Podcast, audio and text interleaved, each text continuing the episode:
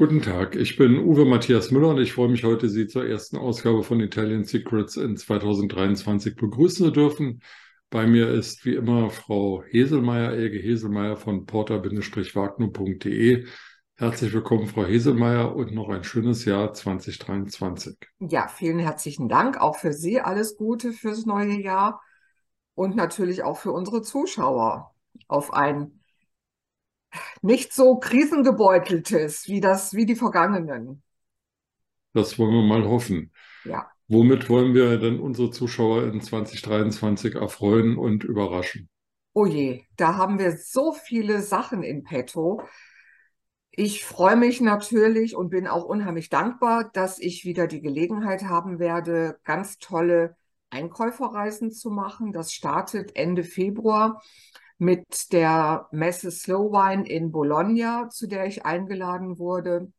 Da freue ich mich auf ganz, ganz tolle Weine und natürlich auf den neuen Trend, weil auch meine Kunden immer mehr fragen, wie sieht es denn aus mit veganen Weinen? Ja, man denkt eigentlich, Wein ist ja was Veganes, besteht doch nur aus Pflanzen. Aber nicht ganz. Wir brauchen nämlich zum Klären, damit diese ganzen Trübstoffe nicht in der Flasche landen, die ja im Fass sich befinden, brauchen wir etwas, das die Trübstoffe, diese ganzen festen Bestandteile auf den Boden des Fasses bringt. Und dazu verwendet man im Allgemeinen tierische Produkte, häufig Eiweiß. Und Eiweiß ist auch unheimlich ergiebig. Man braucht also für ein riesengroßes Fass nur ungefähr drei Eiklar. Und dann haben sie im Grunde schon die ganzen Schwebeteilchen nach unten verbannt. Ja, und so gibt es natürlich immer wieder neue Trends. Und da bin ich jetzt ganz einfach mal gespannt, was uns das neue Jahr bringt. Lebensmittelindustrie, die leidet natürlich auch ein bisschen. Wir haben in ganz, ganz vielen Bereichen haben wir ja, Produktionseinbrüche durch die Dürre, durch diese ganz große und, und enorme Hitze in Italien. Ja, was heißt in Italien? Das hat uns ja auch betroffen. Aber gerade Italien mit dem Hartweizengrieß, den wir ja für die Nudeln brauchen, da gibt es einen unheimlichen Einbruch. Ich glaube, die Ernte, die ist um 30 Prozent zurückgegangen hm. oder geht um 30 Prozent zurück. Das heißt, wir können uns da auf einige heftige Preiserhöhungen einstellen. Und das wird sich alles so im Laufe des Jahres einspielen, denke ich. Wenn Sie auf Ihrer Weinmesse in Bologna sind, dann fragen Sie doch bitte in meinem Interesse nicht nach veganem Wein, sondern nach alkoholfreiem Wein. Das ist ja etwas, was äh, irgendwie physikalisch und chemisch noch nicht so richtig auf die Beine gekommen ist, was aber, glaube ich, wenn ich mir anschaue, wie viel alkoholfreie äh, Spirituosen in Anführungsstrichen es gibt, also Gin zum Beispiel, mhm. ähm, glaube ich, ein Trend nicht nur der Gegenwart, sondern auch der Zukunft ist. Ja, absolut, weil ja auch die Menschen immer mehr darüber nachdenken, okay, wenn ich jetzt auf einer Veranstaltung bin und ich trinke zur Begrüßung einen Spumante oder Champagner oder was auch immer, halt was Perlendes, dann gibt es zum Essen noch einen Weißwein und einen Rotwein. Ja, dann dürfte ich eigentlich nicht mehr Auto fahren. Also verkneife ich mir dann viele Sachen. Vielleicht den Champagner, vielleicht den ein oder anderen Wein. Und da kommen natürlich dann die alkoholfreien Getränke ganz, ganz groß raus und werden dann immer mehr nachgefragt. Und es gibt auch mittlerweile schon sehr gute, wobei ich eigentlich Gut, wenn ich halt hier eine Verkostung mache, dann muss ich ja Gott sei Dank nicht mehr fahren. Deswegen darf ich dann auch ein bisschen trinken, was ich während der Verkostung natürlich nicht mache, sondern erst, wenn die Gäste weg sind.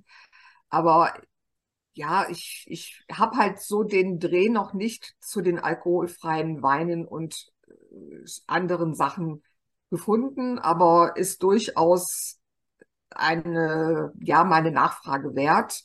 Und ich denke mal, dass ich da im Februar dann auch einige kennenlernen werde. Und vielleicht überzeugt mich ja auch der ein oder andere. Na, schauen wir mal. Dann bin ich ja. schon gespannt.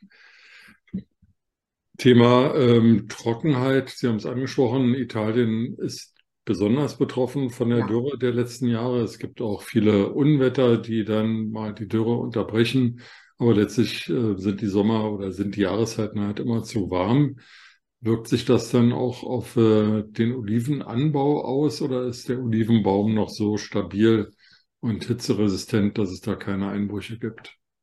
Er ist ja irgendwo schon hitzeresistent, nur haben wir ja auch immer häufiger Stürme.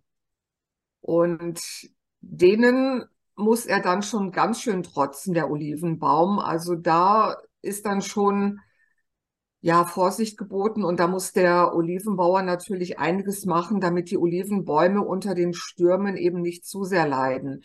Und dann haben wir natürlich auch teilweise Überschwemmungen. Das sind ja immer so, ja, diese, diese krassen Gegensätze, die wir dann haben. Und gerade auch bei Überschwemmungen, da muss der Olivenbauer schauen, was er da macht, damit seine Olivenbäume nicht zu sehr betroffen sind und damit die Ernte irgendwie gerettet werden kann. Also es, es werden immer mehr Herausforderungen kommen. Worauf ich mich in diesem Jahr äh, freuen würde bei Italian Secrets, wir haben ja im vergangenen Jahr, im Jahr 2022, viel über Regionen und über Landschaften gesprochen. Wenn wir dann stärker über tatsächlich einzelne Dörfer oder kleine Städte reden würden oder eben auch über Anbieter, die einen Wein produzieren oder ein Olivenöl produzieren oder ähm, äh, Hofläden, die ihre, ihre Produkte anbieten. Sowas kenne ich aus der Toskana und aus Umbrien. Das wird es ja auch in anderen Regionen geben. Aber vielleicht auch mal schauen, wo man auf einem Bauernhof übernachten kann oder wo es sonstige Geheimtipps gibt. Also nicht große amerikanische Hotelketten, sondern kleine, schnucklige Pensionen, in denen die Zimmer familiär geführt werden und die trotzdem einem, einem gewissen Standard entsprechen. Wir hatten ja darüber gesprochen, dass da zum Teil Renovationsstau und, und Investitionsstau ist. Aber zum Teil wird es ja auch durch Charme und, und Atmosphäre ausgeglichen, was da vielleicht an Standard fehlt. Ja, absolut, da gebe ich Ihnen recht. Ich kenne zum Beispiel im Piemont einen Weinbauern, ein Weingut, mit dem ich schon seit ganz vielen Jahren zusammenarbeite. Und dort werden auch Zimmer vermietet. Man kann dort also, ich glaube, die haben vier oder fünf Zimmer. Die sind alle so ein bisschen unterschiedlich, aber eben alt, aber sehr, sehr, sehr charmant. Und das Ganze, das ist etwas außerhalb von Barolo. Barolo ist da wirklich ein, ein Dorf mit 600, 700 Einwohnern. Also ja, ganz, ganz klein. Denkt man nicht, wenn man an den großen Oh, so ein Wein... großer Wein, ja. Ja, genau. Und die Weingüter, die sind natürlich alle um Barolo herum verteilt. Und dieses Weingut, wie gesagt, das ist so, ja, man kann, wenn man dort auf der Terrasse steht, kann man auf die Stadt, auf Barolo schauen. Und das Weingut selber, das ist sehr, sehr idyllisch gelegen. Und wie gesagt, die haben einige Zimmer, die sie vermieten.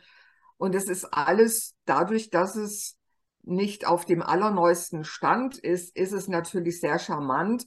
Und auch die Menschen dort, die Eigentümer, die sind herzallerliebst und sind natürlich auch ganz, ganz stolz, wenn sie den Gästen da auch mal so ein bisschen was zeigen können, können auch ein bisschen was vielleicht über die Region erzählen, wenn denn Interesse besteht. Also da sind die immer ganz, ganz happy, wenn sie dann erzählen können. Und da die eine Dame auch schon ein bisschen betagt ist, hat sie natürlich auch sehr viel zu erzählen. Und der Mann von ihr, den habe ich jetzt auch im April wieder auf der Messe gesehen. Die Frau, die kümmert sich um den Wein und der Mann, der ist eigentlich Rechtsanwalt in Turin dann, in der Hauptstadt von, von, äh, von Piemont. Und ja, die haben natürlich durch ihr Alter unheimlich viel erlebt, haben eine, einen unheimlichen Erfahrungsschatz und können dann natürlich aus dem Nähkästchen plaudern. Und ich finde es schade, wenn, wenn dann solche Generationen irgendwie wegsterben. Und mir geht es auch bei meinen Eltern manchmal so, dann denke ich, ach, musste mal, aber die gibt schon lange nicht mehr. Da kann ich niemanden mehr fragen. Da muss man eben immer gucken, wo komme ich an diese Informationen ran. Und deswegen ist es wirklich nicht mit Gold aufzuwiegen, was, was eben diese Informationen an, an Wert mit sich bringen, finde ich. Ich weiß, dass äh, auch in Italien es einen Hang gibt, von jungen Leuten in die Städte zu ziehen. Und wenn sie denn mal zu Hause ausziehen, was auch nicht immer passiert, oder manchmal müssen die auch aus wirtschaftlicher Not wieder nach Hause zurückziehen. Aber dann sind die Distanzen halt auch sehr groß. Nehmen wir mal an, zwischen Barolo und, und Rom oder Mailand oder so. Wie ist denn das? Ähm, gibt es denn Nachfolgeprobleme in Italien für Bauernhöfe, für Weingüter, für kleine Hotels? Oder ist es eher kein Problem ähm, zu sagen, ich gehe jetzt mal in Rente und hier mein Sohn, meine Tochter oder wer auch immer aus der Verwandtschaft oder auch ein Fremder übernimmt das und führt das weiter.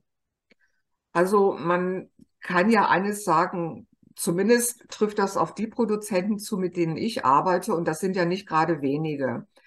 Da werden die Kinder schon sehr, sehr früh mit der ganzen Situation der Familie konfrontiert. Das heißt, sie wachsen als zukünftige Unternehmer auf. Das ist dieses Weingut, von dem ich gerade sprach, das in der Nähe von Barolo ist. Das ist ein anderes Weingut, mit dem ich sehr lange zusammenarbeite am Gardasee.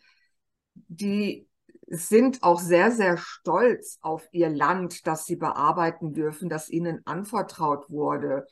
Und ich, ich denke manchmal, die haben diesen Stolz in den Genen.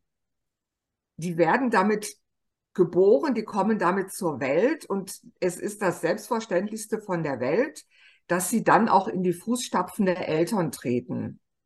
Und das gefällt mir unheimlich gut, dass es also wirklich keine Frage ist. Und gerade dieses Weingut am Gardasee, da gibt es drei Kinder und die sind alle mit im Geschäft drin. Die haben die Aufgaben so ein bisschen verteilt.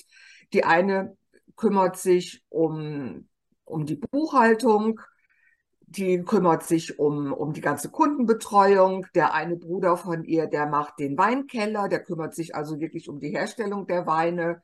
Der Papa, der ist manchmal noch so ein bisschen mit auf dem Feld, hat sich aber schon mehr zurückgezogen. Also das ist wirklich ganz, ganz toll mit anzusehen, wie dann da so die Übergabe erfolgt. Ein anderes Weingut auf der anderen Seite vom Gardasee, also im Veneto dann, da ist es genau das Gleiche. Die sind auch in der dritten Generation mittlerweile tätig. Und das ist wirklich so schön zu sehen, wie, wie die Generationen da miteinander arbeiten. Dann Weingut im Valpolicella, die eben Amarone herstellen. Genau das Gleiche. Also es ist einfach schön, wie die Kinder damit reinwachsen und das für die selbstverständlich ist, das irgendwann auch zu übernehmen, zu expandieren, das auszubauen, dabei aber trotz allem irgendwo die Traditionen zu bewahren. Das klingt wirklich äh, sehr, sehr schön und es wäre toll, wenn das hier bei uns in Deutschland auch so wäre mit Weingütern, mit Bauernhöfen, was auch immer, Handwerksbetrieben. Da gibt es ja viele Nachwuchssorgen und Nachwuchsprobleme. Genau, ja. Frau Edelmeier, ich freue mich sehr auf das neue Jahr mit Ihnen gemeinsam und viele neue Produzenten möchte ich gerne kennenlernen, viele neue kleine Dörfer mit Ihnen virtuell besuchen. Mhm. Und äh, dann schauen wir mal, dass wir da immer was Schönes hinkriegen und dass Sie auf viele, viele Messen gehen und da neue Inspirationen bekommen. Ja, da bin ich doch sehr, sehr zuversichtlich. Wunderbar. Dann starten wir gut ins neue Jahr und ich danke Ihnen für heute. Ich danke auch. Alles Gute. Bis bald. Ja. A presto. Ciao. Ciao.